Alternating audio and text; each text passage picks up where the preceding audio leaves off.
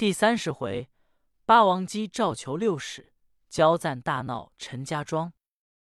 却说王权节姬射文星夜投进汝州，见太守张济，道之主上被困魏府，官军战败，今重臣保奏，赦了杨六使前罪，折步兵救驾。金某资射文到此，望太守坐急根究其人。张济曰：“六使犯罪。”首级已献于朝廷，岂复有六使乎？今这下官根究，从那里寻讨？节使可速回奏，恕不误事。权节忧闷不已，乃曰：“若不得此人，则主上之难万不能脱，下官亦难回奏。”张济曰：“君父有难，臣子何安？节使勿要追究，除非到吴宁府，可知消息。”我汝州绝无是人，权节无奈，只得离汝州，进到吴宁府，来见令婆，道知圣上设讨六使救驾之事。令婆曰：“小儿首级埋葬多时矣，那里复有？此货众臣无计可施，设为此言，以安主上之心。节时可即回奏，务务军情。”权节样样不乐。次日，权节只得单骑赴来魏州，杀开血路，到东门大叫：“开城！”李明听的是王权节声音，即开城杀出，救人城中。权节见真宗，奏之：汝州并无六使消息。臣右投杨府纠问，皆道已死多时。真宗闻奏，长叹曰：“堂堂天朝！”遇朕有难之际，无一人敢提兵救援。又问计于群臣，群臣对曰：“如此兵势，虽子牙复生，亦无计可施。”真宗纳闷无地，寝食俱废。八王曰：“是急矣！臣只得亲往杨家取讨六使，如果不在，亦召藩镇来援。”为陛下与众将坚守此城。帝曰：“军情重视，兄不宜造次。”八王领命。帝乃令王权节、李明先杀开重围，保出八王而去。二人复杀回城中。不提。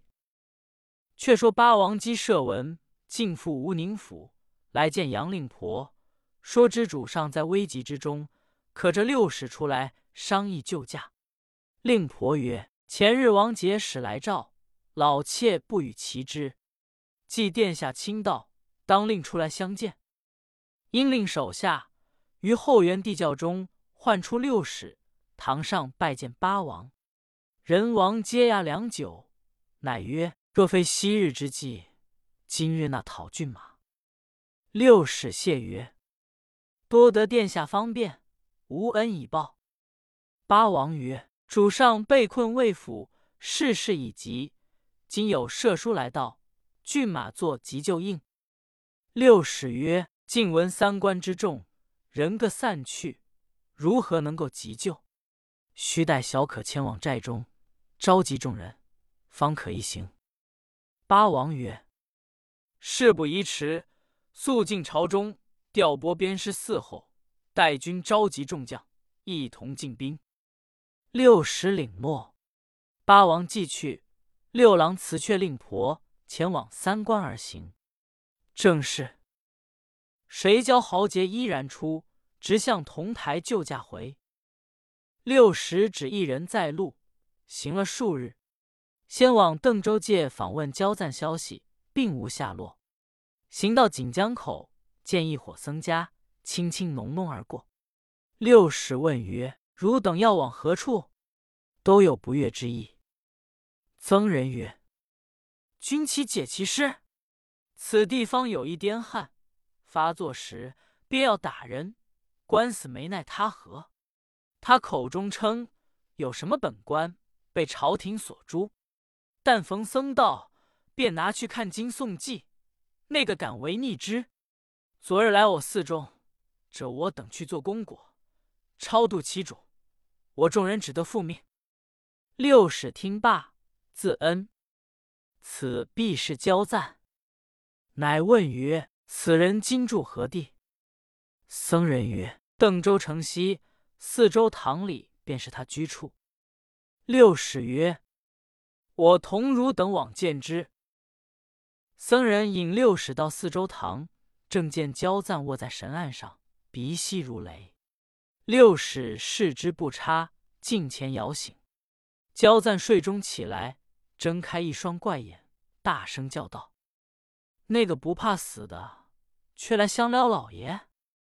六使喝曰：“焦赞不得无礼！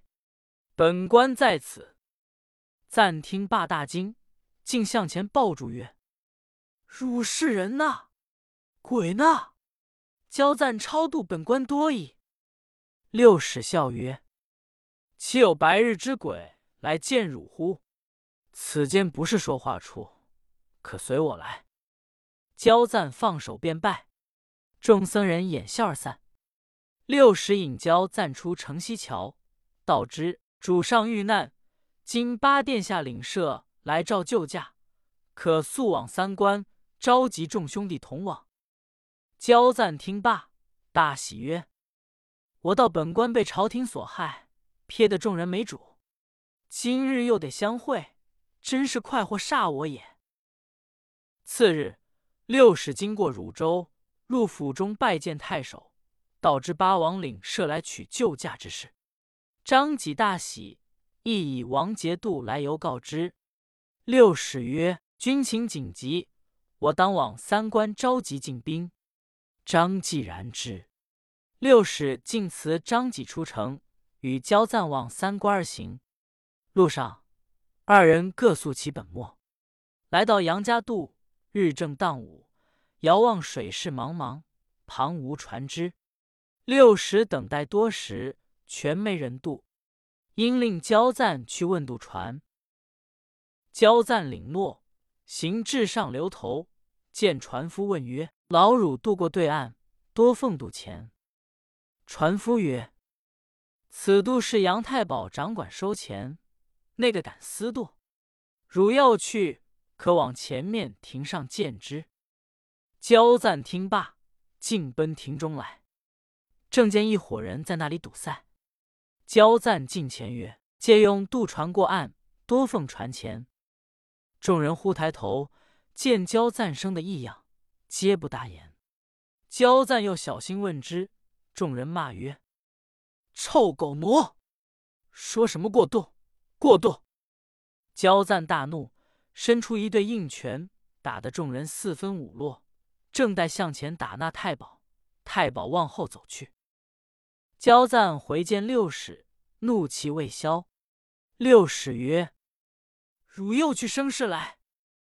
焦赞曰：“今番好被那火气也，分明有度，不肯借我，反出恶言相伤，被我怒激起来，打散众人而去。”六使正没奈何，忽见强人各执短棍赶来。焦赞曰：待结果此贼，以除其害。竟提大坡刀，当中杀来。那伙强人不能抵当。后面杨太保出，与焦赞连斗数合，不分胜败。六使教曰：“不要相斗，愿闻壮士姓名。”杨太保抽回利刃，立于原上。焦赞亦住了手。太保曰：“我乃邓州人士。”姓杨，名继宗，小号太保。且问汝是何人？要过此渡，而令手下强取。六使曰：“小可太原杨令公之子六郎也。今主上备难，要往三关召集部下救驾。来到河边无渡，特借一时。壮土何故不允？”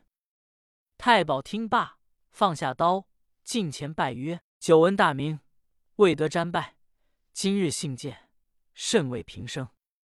六使扶起，太保即邀六使到庄上，设酒泉相待，乃曰：“将军不弃，愿率所部同往魏府救驾。”六使喜曰：“太保如肯相从，诚乃美事，有何不可？”只待召集众人，便来相约。太保领诺。是夕，刘六使素子装上。次日，杨太保乘船渡过六使登岸，与焦赞望三关而行。时四月天气，途中酷热，古人有词为证：“翠早餐丝竹进城，星河跳雨泪珠倾。曲栏斜转小池亭，风落涟衣归雁集。水摇扇影戏于津，柳梢斜日弄微晴。”二人行了半日，歇坐于柳荫之下。交赞曰：“本官且停待于此，我往前面问有酒舍，孤一壶了止即可。”六十允之。焦赞竟往前来，没处寻酒店，正烦恼间，忽一伙人挑着酒肉而过。焦赞问曰：“汝等所挑酒肉肯卖乎？”一人曰：“此事赛苑酒肉，如何肯卖？”焦赞曰：“赛什么愿？”众人曰：“前面有杨六使神庙，威灵显赫，乡村赖之以安。但有奇许者，无不遂意。今日特往酬谢。”焦赞听罢，遂大笑，回见六使，道知其事。六使笑曰：“那有事哩。”焦赞曰：“乡人道离此不远，当与本官访视之。”六使一言，与焦赞行来，果见一座庙宇，创造极是威仪。杨六使步入庙中，剑上塑着本身神像，托然无异。两旁塑一十八员指挥使，香火十分旺相。六十指交赞谓曰：“此像素汝真乃相似也。”交赞笑着道：“本官更素的真。我在邓州发癫打人。”原来这里供养，待先推倒本身，然后去推本官。言罢，一下拳头一声响，将其塑像推落半边，走上殿去，把六使神像一连几推，全然不动，乃努力推之，震身而崩。赛愿者各自奔走，庙祝见之，便把少锣乱敲。一伏时，刘超。张盖带领三百余人来到庙前，六使认得，喝声曰：“汝众人做的好事来！”刘张大惊，那头便拜曰：“众人都道本官已死，今日缘何到此？”六使说之诈死之事，今要召集汝等前往魏州救驾。刘张喜曰。既如此，请到寨中商议。六使令拆毁庙字，打倒神像，随众人到虎山寨坐定。刘、张设酒礼相待。六使曰：“岳胜居止何处？”刘超曰：“岳胜与孟良部众反上太行山，称草头天子。”六使叹曰：“使我不起，四境如何得宁？”乃吩咐刘、张等整个枪刀盔甲在此伺候，待我招了岳、孟，一同征进。刘、张领诺。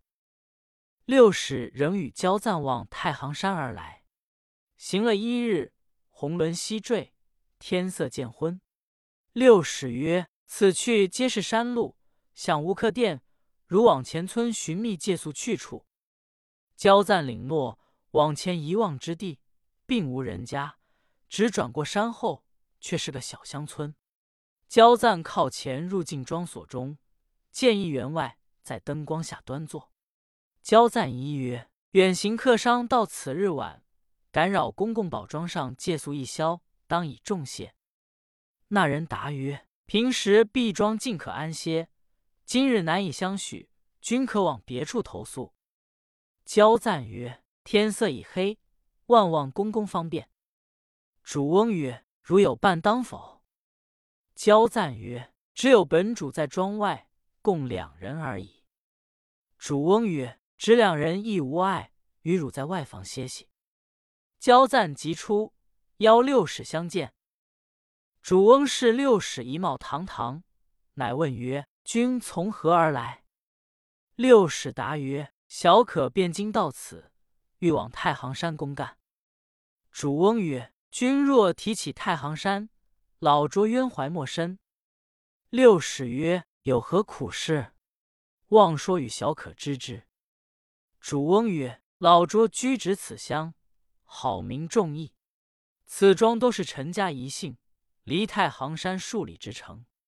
金山中有二位草头强人，一名乐胜，一名孟良，号称天子，招聚五六万人，打官劫舍，甚为民害。老拙飘零办事，只生一女。”被孟良瞧见，今夜要来入赘，没奈何，只得允从。不然，异乡之人难保。是此冤枉，无处申也。六使笑曰：“老丈勿忧，孟良是小可故人，待他来，我自有法退之。”主翁曰：“若得小女不辱，乃重生父母。”六使辞出外面伺候。却说主翁吩咐家中。安排筵席迎接，将近二更左侧，忽闻金鼓之声，灯具辉煌，入报孟大王来到。陈长者出庄外迎接，孟良进厅上坐定，从人各列于两边。长者拜曰：“有失远迎，望大王赦宥。”孟良曰：“汝今是我岳丈也，不必失礼。”长者因令家人抬过筵席。并故意令百花娘子来把盏。使女回报，娘子怀羞，不肯出来。长者曰：“如今即是将军夫人，怀什么羞，不肯出来耶？”孟良听得不甚欢喜。是时，六使与交赞隔窗张氏私笑曰：“若是没王法，凭他横行乡村，今日不与我来。”真被他骗去此女。焦赞曰：“待我出去打折他一只脚，看他还做的新郎性。”大使曰：“汝先去捉住，我便来矣。”焦赞忍气多时，即踏进厅上，一脚将筵席踢倒，两手将孟良紧紧抱住。孟良不曾提背，动手不得，喝声：“手下何在？”喽啰正待向前，六使厉声骂曰：“不识廉耻之徒，敢如此无礼耶！”焦赞乃托孟良出座外，指曰：“汝看此位是谁？”孟良登下认得，连忙拜曰：“本官因何到此？万望赦罪。”六使曰：“可即备鞍马回寨中商议。”起兵救驾。